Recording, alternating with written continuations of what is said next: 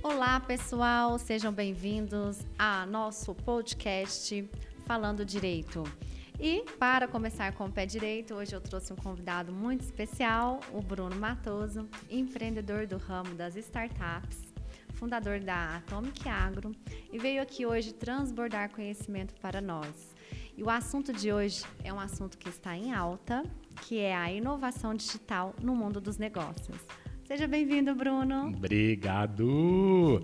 Muito bom. Prazer imenso poder estar aqui falando com você. Primeiro, parabéns pelo projeto, parabéns Obrigada. pela iniciativa, parabéns pela coragem. Acho que a gente vive num mundo tão conectado, né? A gente está o tempo todo vendo informações, conhecimento. E pouca gente tem coragem, né? De Essa mostrar é a, a, cara, né? Esse a gente mais é consome do que faz. Então, ter coragem de fazer e de mostrar e de trazer conteúdo é muito importante. Parabéns. Obrigada, obrigada. A gente está aqui, o nosso ramo sempre querendo inovar. Você já conhece o nosso trabalho, eu também conheço o seu. Então, por isso, é, hoje eu convidei ele para falar um pouco desse assunto, já que você tem grande experiência, uma bagagem aí para compartilhar conosco, né? Bruno, é, então vamos lá.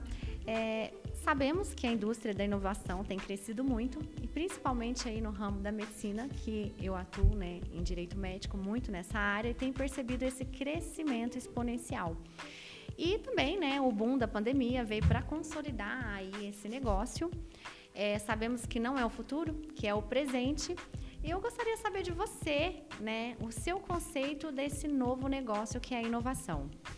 Boa pergunta. Já dá para ficar duas horas aqui na primeira pergunta, né? Fica à vontade. Então, é, como você disse, eu estou há quase quatro anos é, como fundador e empreendendo em uma startup, né, focada no agronegócio. Então, assim, nós vamos falar um pouco aqui sobre medicina, mas nós vamos tentar trazer inovação, modelos disruptivos, modelos de negócio como um todo, que eu acho que pode se adaptar a qualquer negócio, né? O meu negócio é focado no, no agro, né? É, o que eu vejo é, é, tentar desmistificar um pouco esse negócio de inovação, sabe? Eu falo muito isso com o time, a gente fala muito isso no nosso dia a dia. Porque quando você olha inovação, você tende a ver grandes negócios como Uber, Airbnb, Facebook, e, quase todos eles foram criados com ideias simples. É, e todo grande negócio começa realmente resolvendo uma dor simples. Obviamente que depois que você resolve uma dor simples, você começa a criar produtos que vão atender aquela dor e vão surgindo novas dores. Sim. Mas desmistificando o que é inovação, e aí talvez trazendo um paralelo para a medicina, é, é tentar identificar quais são os problemas existentes hoje, atualmente, e tentar resolver isso de uma forma simples.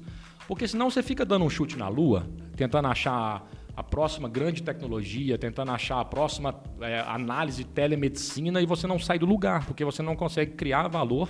Então, primeiro você tem que conseguir criar valor, depois você tem que entregar esse valor para o seu cliente, para o usuário final, e depois que você vai capturar o valor. E a gente vê muita confusão quando você vai criar modelos de negócio disruptivos, né? Por exemplo, acho que uma das maiores dores de qualquer paciente que passa por qualquer consulta médica, seja de qualquer especialidade, é uma fila de espera. Então a gente percebe que é, uma das maiores dores para qualquer consulta é que o paciente tenta chegar num horário, o médico marca o horário dele e existe um, um atraso, né?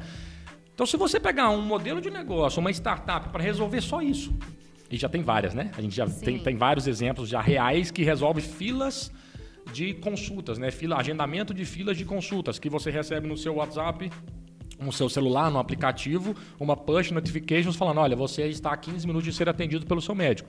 Você já sabe que sua casa é a 10 minutos, você não vai ficar lá esperando aquele tempão de 3, 4 horas, o famoso chá de cadeira do médico. Então, inovação é isso. Inovação é resolver uma dor de uma forma simples. Não tem nada de rocket science, não tem nenhum projeto da NASA, não tem nenhum projeto que você tem que fazer em Harvard para falar de inovação.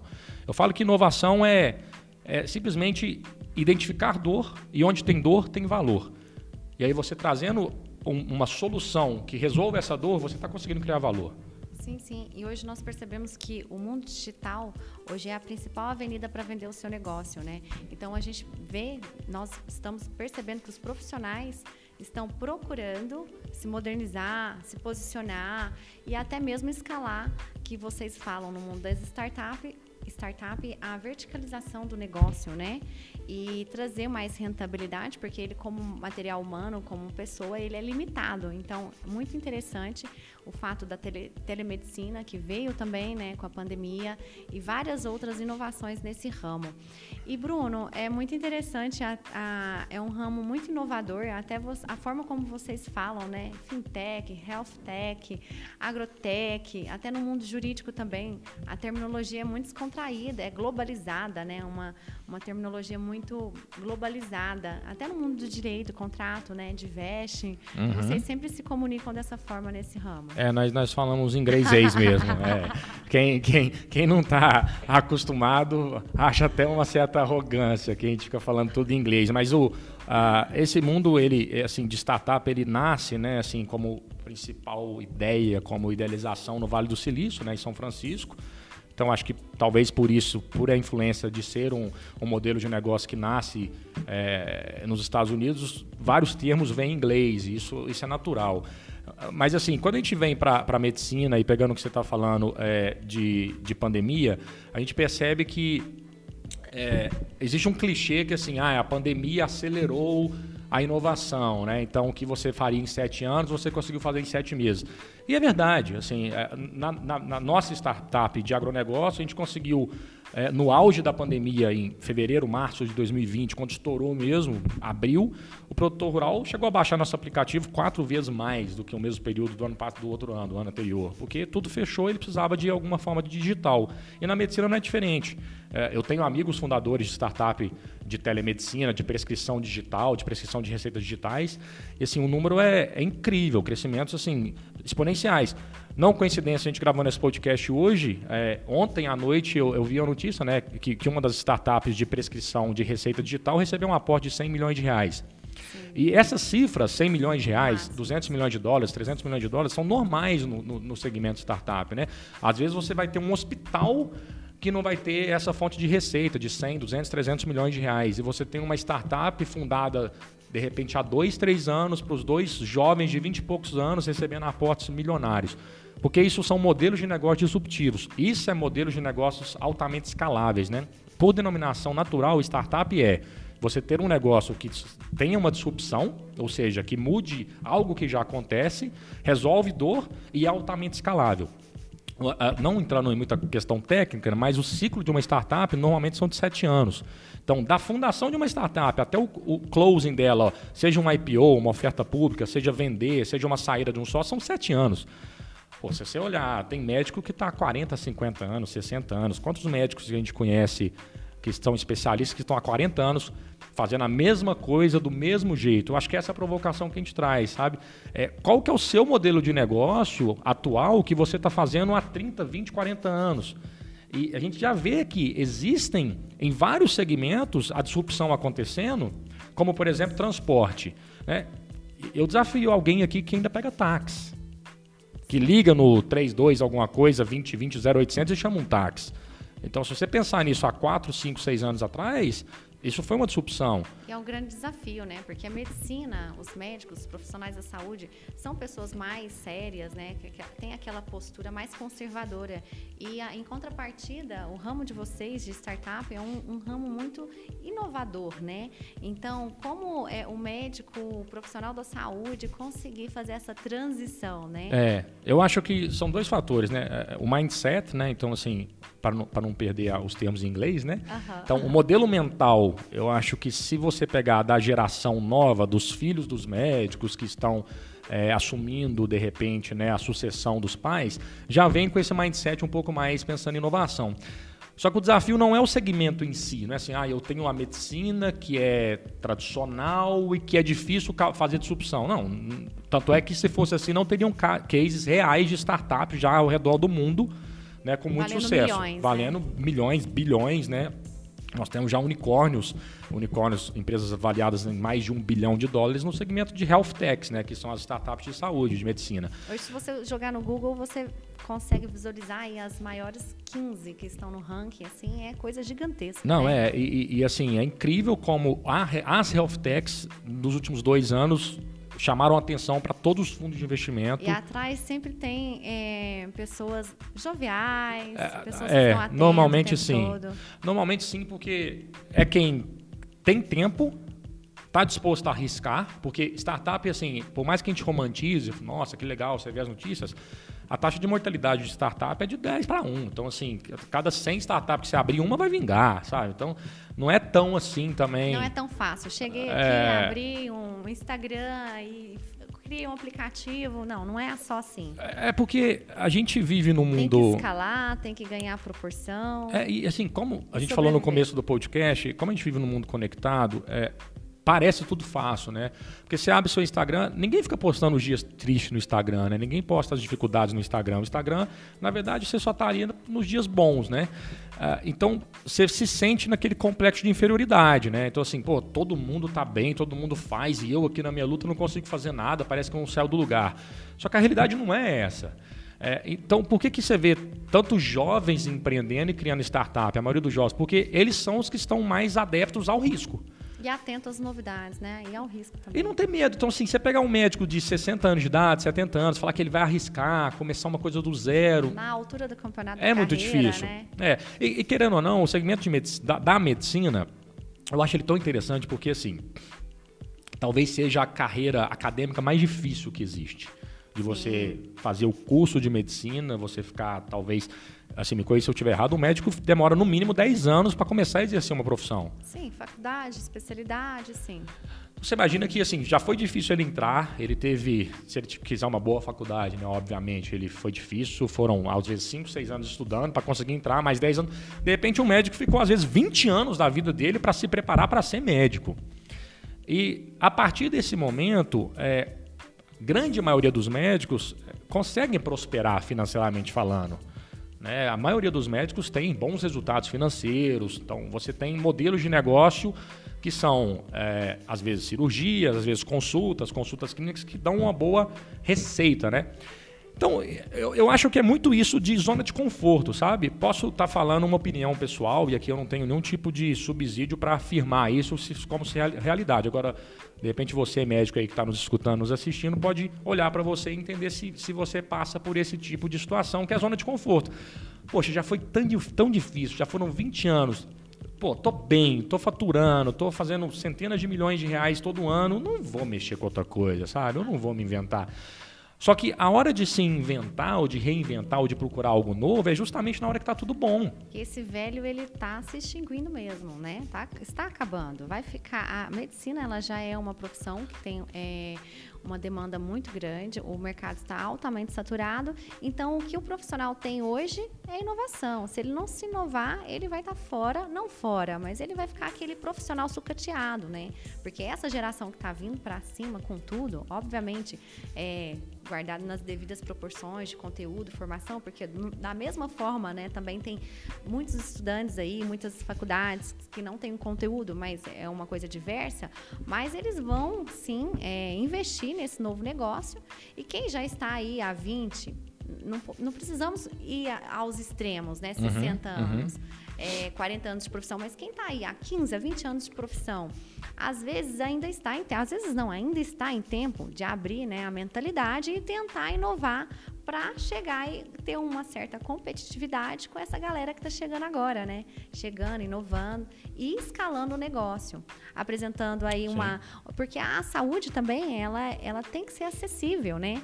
Então, no meu ponto de vista, também essas inovações, as tecnologias, ela está trazendo uma acessibilidade também para o usuário. Com certeza, né? com E- certeza. E, além disso, vem é um conjunto de coisas, porque hoje no mundo digital você tem que se posicionar, você tem que ter uma plataforma, não é só abrir um aplicativo, etc. É um negócio, você tem que enxergar, como você falou, tem as dificuldades, né? A cada 10, você trouxe um, um dado interessante aqui que eu não sabia. A cada 10, Uma, uma vai dar certo. uma vai dar certo, né? 10 para E- 1. Então é importante ter essa consciência e fazer o negócio correto, né? De uma forma é, que ele sobreviva também, que não seja um gasto desnecessário é, e, perda de tempo. E que não seja uma aventura, né? Assim, a gente está falando uh, sobre disrupção, modelo de negócio, inovação, mas não dá para ser um negócio que não seja sustentável, né? Não dá para simplesmente você jogar 30, 20 anos de carreira para alto e falar, ah, agora eu vi um negócio na internet sobre startup, quero começar a fazer. Só que a provocação que a gente sempre faz é, em modelos de, de negócio de startups disruptivos é assim: qual o seu próximo negócio, né? Qual o seu próximo negócio que vai matar seu negócio atual? Porque ao invés de você esperar alguém, o mercado, uma tecnologia matar o seu negócio, por que você mesmo não matar seu negócio atual? Então, a gente sempre fala assim, você sempre tem que estar tá pensando, a gente divide em, em, três horizontes, o H1, H2 e H3, né? Então, você sempre tem que pensar, e eu falo até mais, até no âmbito da vida, sabe? Não só no negócio. O que, que você está fazendo hoje, né? Então, assim, a sua árvore frutífera, você consegue colher o fruto e comer. Mas se essa árvore um dia morrer, você já plantou a segunda árvore? Porque árvores morrem, e olhando no, no, no, na amplitude de uma árvore, faz a, a, correlação da sua vida, do seu trabalho, do seu negócio, da sua família. E interessante que inovação é isso, você sempre está à frente, um passo à frente, você tem que sempre estar atenado às, às mudanças, né? Exato. Porque também o mercado muda. E você tem que sempre estar adaptando né, o seu modelo de negócio ao contexto atual. Então, é, eu acredito que isso veio, as plataformas, aplicativos, veio só para facilitar e trazer vantagens tanto para o profissional médico quanto para o usuário da saúde. Isso é muito bom. E você, na sua experiência, Bruno, é, o que, que você você pode nos trazer aí de aconselhamento para essa turma que está vindo agora e tentando inovar? Poxa, a, a, acho que assim, é um, é um negócio um pouco mais amplo. É, eu tenho a felicidade de ser convidado várias vezes para dar mentoria, para falar, muito focado no agronegócio, porque é onde eu navego, né? É, e, e, o que eu sempre falo é assim, gente, é, ótimo é inimigo do bom. Então, assim, não fica procurando, sabe, uma coisa muito perfeita. Perfeccionismo trava qualquer pessoa. É, tem as, aquelas frases, frases clichê, mas são super legais, né? Feito é melhor que perfeito. Então, assim, começa, sabe? Começa, não espera estar tá pronto. Começa, você tem uma ideia, tira do papel, faz um MVP, sabe? É o mínimo produto viável. É, porque senão você nunca vai sair do lugar. Porque, naturalmente, o ser humano ele quer entrar na zona de conforto. Né? Então, é onde ele vai gastar menos energia, é onde o nosso cérebro o tempo todo vai estar falando: opa, aqui eu estou em paz, né? economizando. Então, quando você está num lugar que está muito confortável, é, é a hora de você procurar um, uma inovação. Porque senão, é o que a gente está falando assim: estabilidade não existe. Né? É, então, assim, Flávio Augusto fala muito isso, né? É, estabilidade não existe, é verdade. Quem esperava em março de 2020 ter uma crise pandêmica igual foi o Covid-19 e aconteceu o que aconteceu? Então, assim, se você tivesse já posicionado em dois ou três outros negócios. Você estaria bem à frente, né? É, fazendo uma, uma variação né, da, dos seus negócios, talvez o seu negócio A poderia ter morrido, mas você tem o seu negócio B e o C, você tem sua árvore 2 e a árvore 3. Então a provocação que a gente sempre dá é isso: é é, não espere um mercado, uma crise, uma instabilidade matar o seu negócio atual, porque parece que, que você está bem, parece que a estabilidade existe, mas de verdade ela não existe. Eu acho que a maior prova que a gente teve agora foi exatamente essa crise pandêmica que aconteceu. É interessante esse ponto, porque a telemedicina já era um, um assunto muito discutido antes da pandemia, né? E que nós temos aí grandes problemas, que também é o código de ética, né? A parte mais conservadora da medicina é, estávamos analisando é, como seria introduzido é, essa nova ferramenta né, na, na medicina. Uhum. Então era um desafio, né? E mas a, a pandemia veio para acelerar. É isso aí. Acelerou e ficou. Assim como também é, essa inovação da medicina, não só a telemedicina, eu falo plataformas, aplicativos, redes sociais, as lives, né? Muitos profissionais se posicionando através das lives com conteúdos interessantes, que o acesso também ao conhecimento difundiu, né? Exato. Então, é, essas inovações, não, é, o que eu queria é, trazer aqui para as pessoas, que para você inovar não é abrir apenas uma. Não, não tem só a opção de abrir uma startup, né? São várias formas de se inovar lugar. no mercado, né? É, acho se que posicionar. Você tem que ter, primeiro, o, o, sangue tem que pulsar por empreendedorismo, né? Então, assim, você tem que ser empreendedor, porque você vai buscar novos negócios, novos modelos de negócio, inovar. Mas, como eu disse no começo, é, tem que desmistificar um pouco a inovação, sabe? O básico bem feito é inovação. sabe? Então, assim, às vezes muita gente fica procurando um próximo grande negócio e está deixando de fazer o básico bem feito. E, e, é incrível isso, porque em vários momentos da nossa vida, em vários lugares, quando a gente é bem atendido no restaurante por um garçom, quando a gente é muito bem atendido na recepção de um hotel, parece que aquilo é estranho. Mas é um básico bem feito. E você acaba promovendo e falando para os outros aquilo. E você, pô, você fala, caramba, né? Então, pô, é inovação? É algo disruptivo? Não, é fazer o básico bem feito. É, e, e, assim, é, sobre a, a, pandemia acelerou, acelerou em vários modelos de negócio. Mas o, o, que eu percebo é que assim, boa parte das burocracias também caíram. Por exemplo, um dos seus negócios é a advocacia, né? Sim. É, eu não tenho esse dado especificamente, mas assim, eu, acredito que de um, de um bom tempo, algumas, algumas causas que já são tem 99% de chance estatística de o veredito ser sim, que um robô, um computador, uma inteligência artificial consegue dar um veredicto. Sim, pode ser que futuramente. Então, assim, será que isso não vai mais. acontecer? Na Só medicina, que... a tendência também é a robotização, né? É, a, a telemedicina. A telemedicina, eu acho que isso e... deve ter batido em pauta no Congresso por 10, 15 anos já. Só que aí chegou a, chegou a pandemia, todos os médicos não podiam atender, os hospitais estavam fechados, as clínicas estavam fechadas e as pessoas não param de adoecer. As pessoas não paravam de procurar. E aí teve que realmente tirar a burocracia e começar e aceitar, né? Então, assim, é, foi, foi, foi meio que forçado. Mas é na hora que aceitou e viu que tinha uma empresa já preparada, se posicionada. Daí que está a importância de você estar tá preparado por algo que não vai acontecer. Acho que isso que é, assim, a inovação também vai nisso, sabe? É, não fica esperando se vai acontecer algo. Se você está preparado, na hora que acontecer, aquela velha historinha, na hora que o cavalo passar arriado, né? Você está pronto para tá montar. Pronto. Monta e vai então, embora.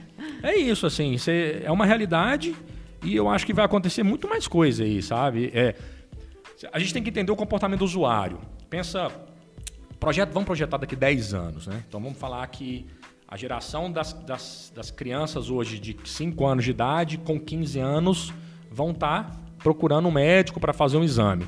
Você acha que esse, essa criança de 5 anos hoje, que já está habituada no celular, no tablet, vai ter paciência de pegar uma fila, de ir numa clínica, tirar um exame?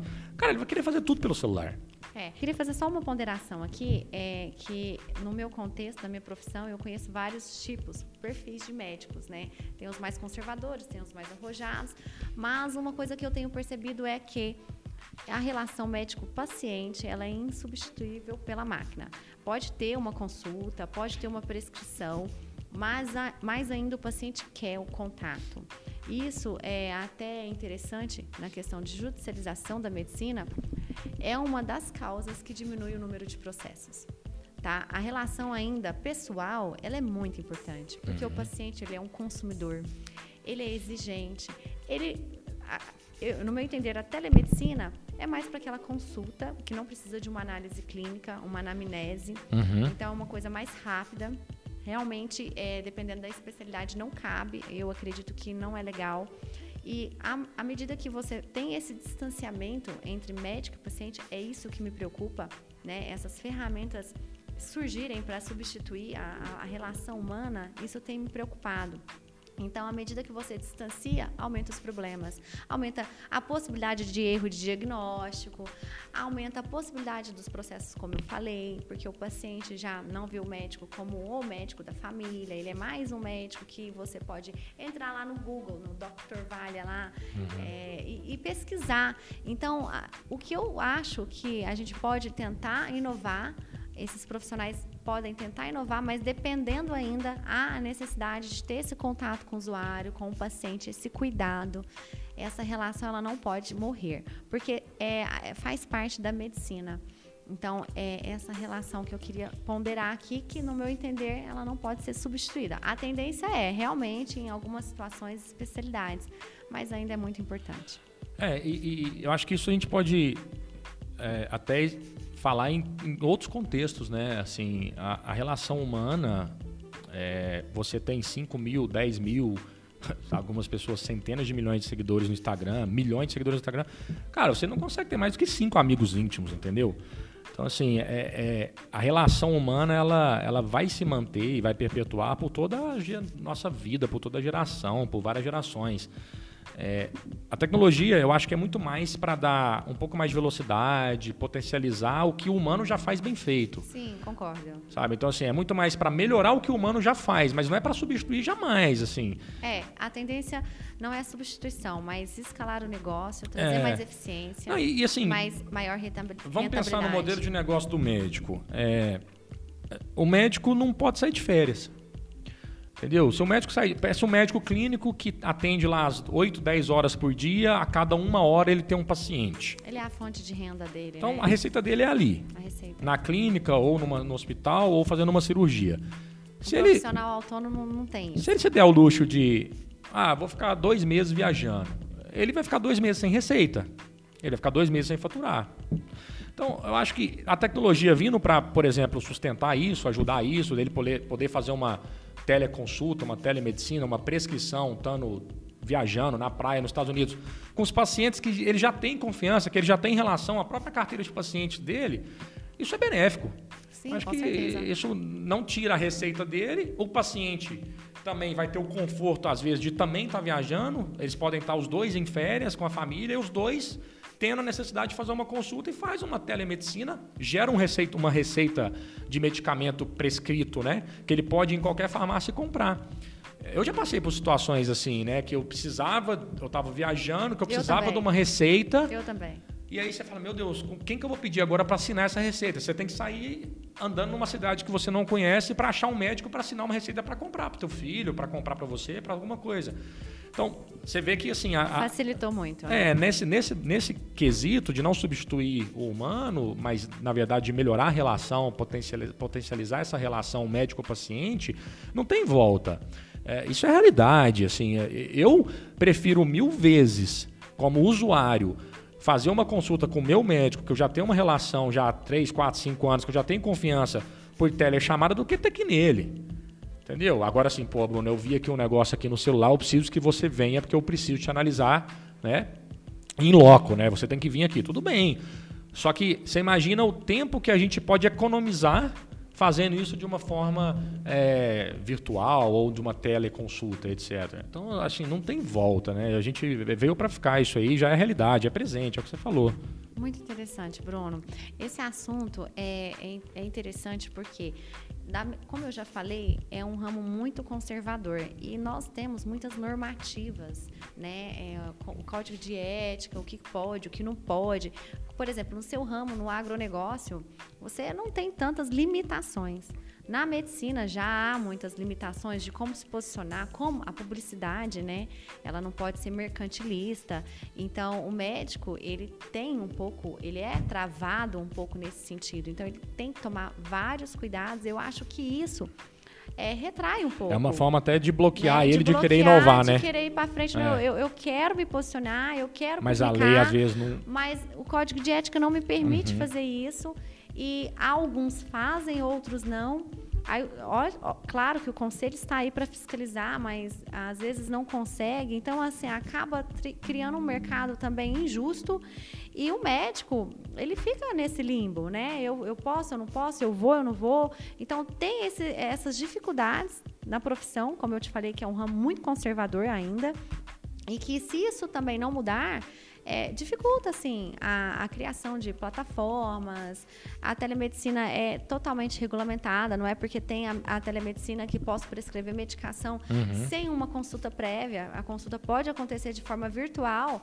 É, eu posso prescrever, mas eu tenho que consultar, tá? Ela não substitui a consulta. Uhum. Então isso é muito interessante. As pessoas acham, não, é só me passa uma medicação aí. Não, não é assim.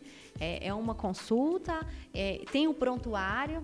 Uma, uma das empresas que eu vi recentemente, que foi é, uma das startups, é a questão de prontuário, né? Prontuário virtual, digital.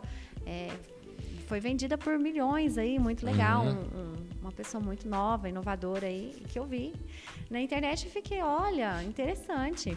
Então é um, um ramo, um, um nicho muito interessante. Eu acredito que se o médico tiver antenado e está disposto aí atrás, vai ser muito interessante para a sobrevivência na, na profissão, sim.